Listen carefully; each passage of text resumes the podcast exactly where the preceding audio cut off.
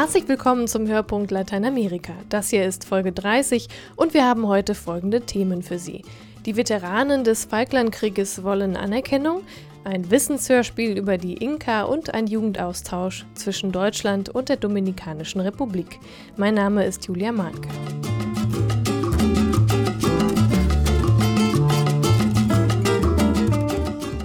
Wissensfeatures liegen zurzeit voll im Trend, egal ob jetzt Technik, Geschichte oder Wirtschaft.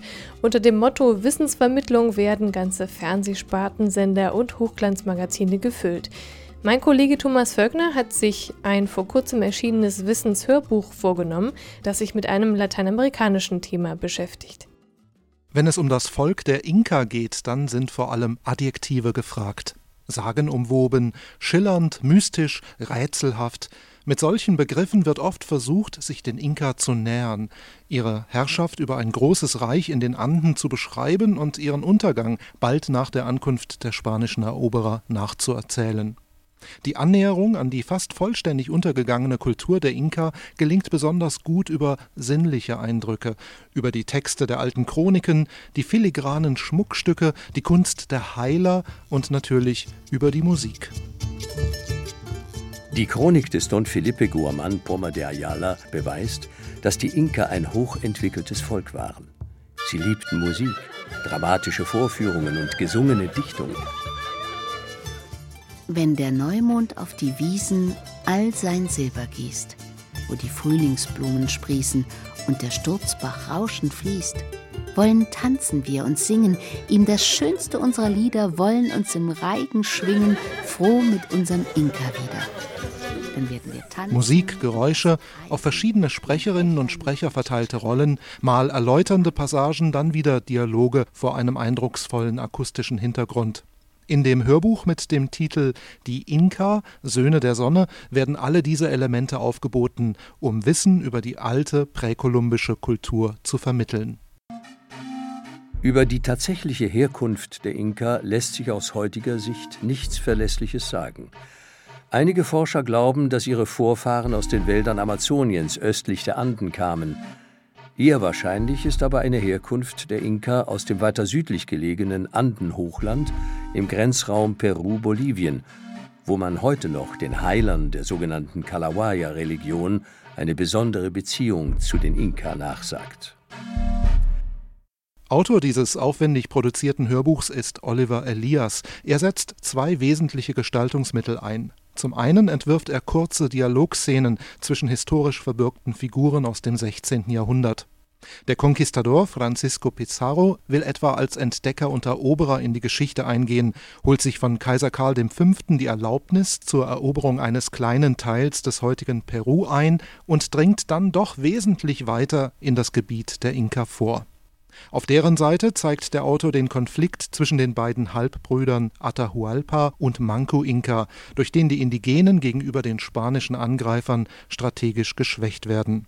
Mehrere Dreh- und Angelpunkte der Eroberungsgeschichte werden szenisch umgesetzt, zum Beispiel der Moment, als der gefangen genommene Inka-Herrscher gezwungen wird, den christlichen Glauben anzunehmen. Ha! Was soll das sein? Ich höre die Stimme deines Gottes nicht in diesem Bündel. Es ist wertlos. Lügner und Frevler seid ihr. Nichts weiter. Tötet die heidnischen Hunde, diese gottlosen Indios. Im Wechsel mit diesen ausgestalteten Szenen liefert Oliver Elias das Faktenwissen über die Inka. Und zwar für interessierte Laien aller Altersstufen. Er benennt deutlich die Grenzen des heutigen Wissensstands, weil die Inka im Gegensatz zu anderen untergegangenen Hochkulturen eben keine Schriftzeugnisse hinterlassen haben und weil zahlreiche nichtsprachliche Zeugnisse von den Spaniern zerstört worden sind. Der Autor benennt dann allerdings auf anschauliche Weise die spektakulären Forschungsergebnisse der Historiker. September 1995 eine Expedition unter Leitung des amerikanischen Archäologen Joan Reinhardt findet in über 6000 Meter Höhe die Mumie eines 14-jährigen Mädchens. Die Forscher geben ihr den Namen Juanita. Juanita war ein Menschenopfer der Inkas an den Berg Ampato, der ihrem Glauben nach über die Wasserversorgung und die Ernte herrschte. Dieser Fund ist deswegen so bedeutend, weil der Körper des Menschen Das Hörbuch Die Inka, Söhne der Sonne bietet einen guten und ausgewogenen Einstieg in die Geschichte der Eroberung des Inka-Reiches und in das Wissen über die damalige Kultur der Inka. Erschienen ist es beim Label Headroom, wo es übrigens noch weitere Wissensfeatures gibt, beispielsweise über den Regenwald und den Bau des Panama-Kanals. Und von dem Wissensfeature, was Thomas Vögner gerade vorgestellt hat, haben wir auch ein Exemplar in der Redaktion, die Inka Söhne der Sonne. Sie können das gewinnen und alles, was Sie tun müssen, ist eine E-Mail zu schreiben an podcast.adveniat.de. Der Einsendeschluss ist der 18. September und falls wir Sie auslosen als Gewinner oder Gewinnerin, dann haben Sie das bald zu Hause liegen. Vor mehr als 19 Jahren hielt die Welt den Atem an.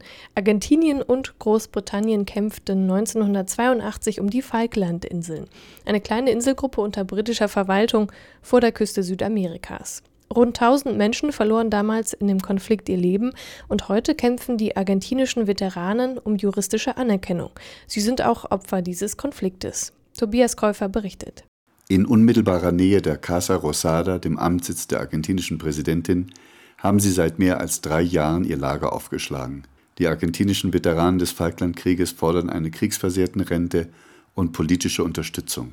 Während die argentinischen Soldaten, die im Krieg ihr Leben verloren, offiziell als Kriegsopfer anerkannt wurden, warten die Überlebenden bislang vergeblich auf eine Gäste des Staates. Tullio Fabocci ist der Präsident des sogenannten Campamento Plaza de Mayo. Der 47 Jahre alte Ex-Soldat will diesen Platz im Herzen der argentinischen Hauptstadt nicht mehr verlassen. Ich kann nicht verstehen, wie die Politiker die Hymne singen können. Dass dieses Campo existiert, ist eine nationale Schande. Dieses Problem muss irgendwie gelöst werden. Tagsüber hausen die Langzeitdemonstranten in notdürftig zusammengezimmerten Blechhütten. Rund um ihre Unterkunft haben sie Spruchbanner und Plakate aufgehängt. Auf die werden vor allem Touristen aufmerksam. Im eigenen Land stoßen die Veteranen dagegen auf wenig Interesse, berichtet Tullio Frabocci. Einige Tageszeitungen haben über uns berichtet, aber das hat nur wenig Aufmerksamkeit beschert. Es gibt nur wenig Unterstützung und die Medien üben keinen Druck in dieser Angelegenheit aus. Argentinien verlor den Krieg in den 80er Jahren und mit Verlierern spricht offenbar niemand gern. Die argentinische Regierung hat bislang offiziell nicht auf das Lager reagiert, obwohl die argentinische Präsidentin Christina Kirchner die Demonstranten bei einem Blick aus dem Fenster täglich sehen könnte. Seit Beginn dieses Lagers hat die Regierung bislang keine unserer Anfragen beantwortet. Ich offiziell niemand um uns. Es gibt auch keinen Ansprechpartner. Tullio Fabocci und seine Mitstreiter werden zwar von Politik und Medien weitgehend ignoriert, Organisationen aus dem Ausland und aus Argentinien haben sich aber hinter die Veteranen des Plaza de Mayo gestellt.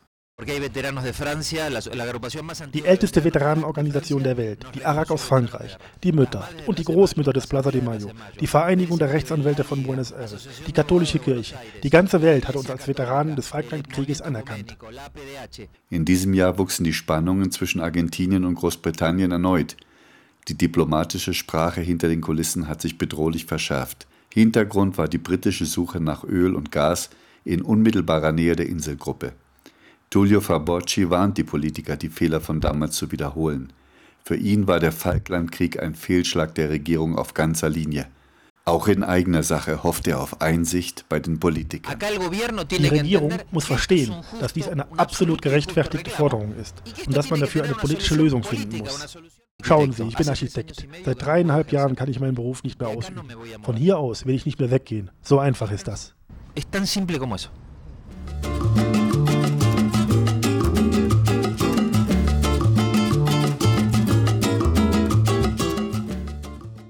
Man wundert sich dann doch, was alles so rauskommt bei einer Partnerschaft zwischen zwei katholischen Gemeinden. Ein Beispiel, die eine ist in der Dominikanischen Republik zu Hause, die andere in Deutschland.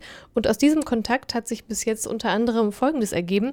Ein Liebespaar, das bald heiraten möchte, eine Diplomarbeit über Abfallsysteme und der Transport einer ja, beträchtlich großen Kirchenglocke von Kontinent zu Kontinent. Seit mehr als 20 Jahren pflegen die Pfarrgemeinde St. Ludgerus aus Schermbeck in Nordrhein-Westfalen und die Gemeinde Nuestra Señora de la Paz in San Cristobal auf der Karibikinsel Hispaniola den Kontakt. Vergangene Woche hatten wir Besuch bei Adveniat aus beiden Gemeinden und Eckhard Liesmann betreut die Partnerschaft auf deutscher Seite. Wir haben 1989 mit Hilfe von Adveniat die Adresse der Pfarrgemeinde Nuestra Senora de la Paz bekommen. Und unser Anliegen war damals, wir hatten damals das 75-jährige Jubiläum unseres Kirchbaus. Und dann wollten wir hm, helfen, dass eine äh, Pfarrgemeinde irgendwo in der damals noch dritten Welt, äh, heute einen Welt, äh, auch einen, sich eine Kirche äh, erbauen kann.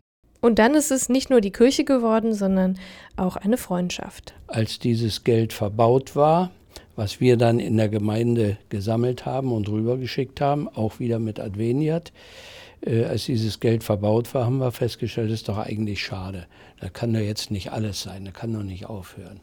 Und seitdem steht diese Partnerschaft auf drei Säulen.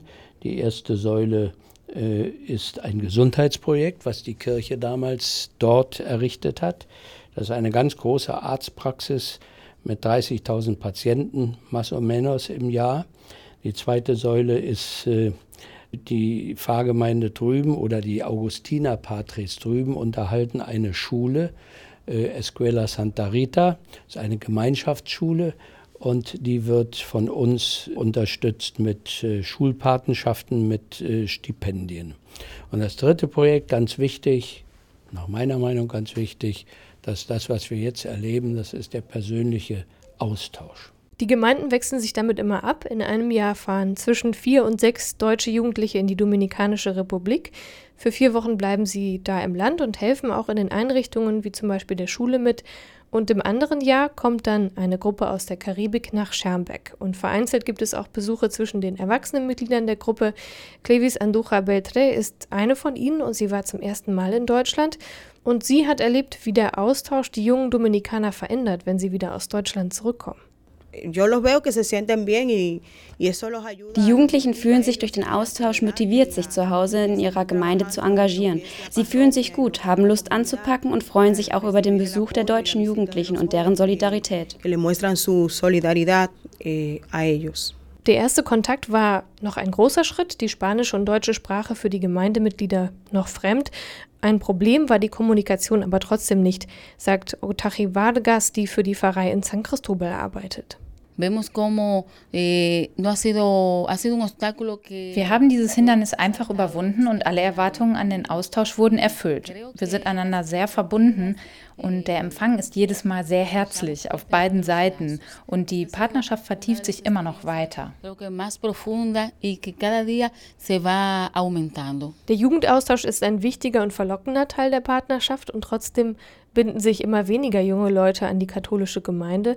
Das ist ähm, ein bekanntes Problem. Das ist in Deutschland so, spätestens wenn die ehemaligen Schüler zum Studium oder für die Ausbildung wegziehen. Aber auch in der Dominikanischen Republik sieht das ähnlich aus. Zwar ziehen die jungen Menschen dann seltener von zu Hause weg, aber es gibt andere Gründe, warum sie sich von der katholischen Kirche entfernen. Das hat Padre Ismael Chuduk erklärt. Die Situation der Familien wird immer komplizierter. Oft müssen beide Elternteile arbeiten. Trennungen gibt es auch immer häufiger. Dann muss die Mutter auch gleichzeitig Vater sein. Alleinerziehende stehen oft so unter Druck, dass sie nicht in der Lage sind, ihre Kinder im Glaubensprozess zu begleiten. Jungen Menschen fehlt deshalb das tiefe religiöse Verständnis und die Beziehung zu Gott. Y eso hace que el joven el sentido religioso, su relación con Dios no la tenga muy profunda. Aber gerade die wäre wichtig, wenn es in der Familie kriselt, wenn die Hoffnung und eine Zukunftsperspektive fehlt, meint Octachi Vargas. La ventaja de, de un joven, de una joven, de crear en Dios, le Wenn die jungen Menschen an Gott glauben, können sie ein stabiles Leben führen. Sie werden Teil einer Gemeinschaft und können ihren Glauben an die nächste Generation und an Freunde weitergeben. Sonst verlieren sie sich selbst im Leben da draußen, wo der Konsum uns verschluckt. Die Kirche begleitet Kinder beim Aufwachsen und der Glaube stärkt sie. Auch Familien können so besser zusammenhalten und fühlen sich vereinter, menschlicher dirección más fortalecida, más eh, humana. Und mit diesen Worten der Dominikanerin endet auch unser Podcast. Das war der Hörpunkt Lateinamerika für dieses Mal. Vielen Dank an Tobias Käufer, Caroline Kronenburg, Roman Krupp, Thomas Völkner und Julia Wiczorek für ihre Mitarbeit. Sie finden Links zu den Themen aus dem Podcast auch auf unserer Internetseite hörpunkt-lateinamerika.de. Bis zum nächsten Mal. Mein Name ist Julia Mahnke. Tschüss.